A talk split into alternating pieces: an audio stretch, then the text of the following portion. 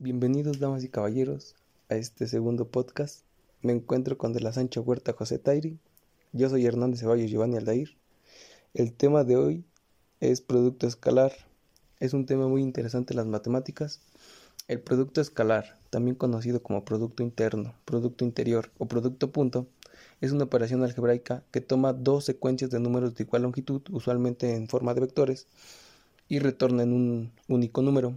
Algebraicamente el producto punto es la suma de los productos de las correspondientes entradas de dos secuencias de números. Geométricamente es el producto de dos magnitudes euclidianas de los dos vectores y el coseno del ángulo entre ellos.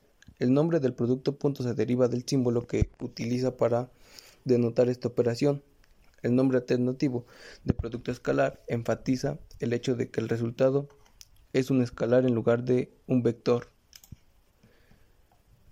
Eh, el producto escalar de un vector A y otro B, denotado como A por B, devuelve un número escalar tal que A por B es igual al valor absoluto de A por el valor absoluto de B por el coseno del ángulo que forman los dos vectores.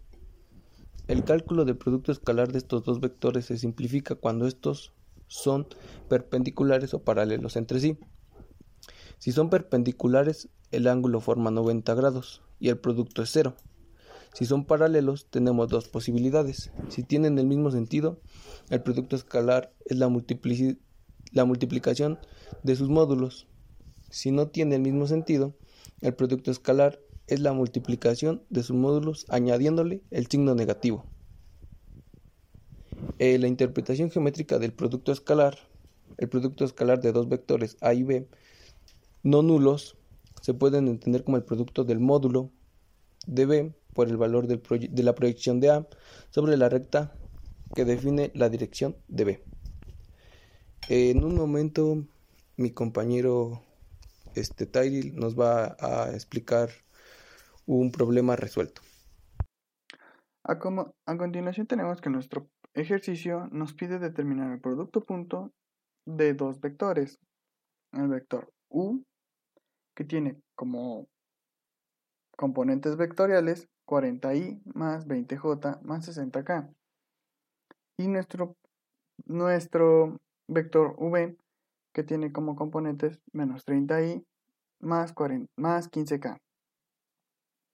Lo que tenemos que hacer para determinar nuestro producto punto es prácticamente multiplicar los, los componentes vectoriales de cada vector.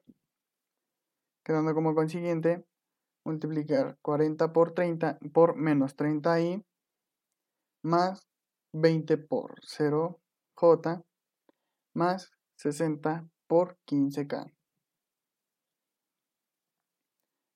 Eh, a esto como resultado nos da menos 120, menos 1200 i más 900k. Y para obtener nuestro producto punto nos tendremos que olvidar de los componentes vectoriales y simplemente realizar las operaciones que tenemos en que tenemos por hacer. Y nos daría como resultado menos 1200 más 900 nos daría como resultado menos 300. Y ese sería nuestro producto punto. Bueno, pues esperamos que hayan entendido el tema. Es todo por nuestra parte. Gracias y hasta la próxima.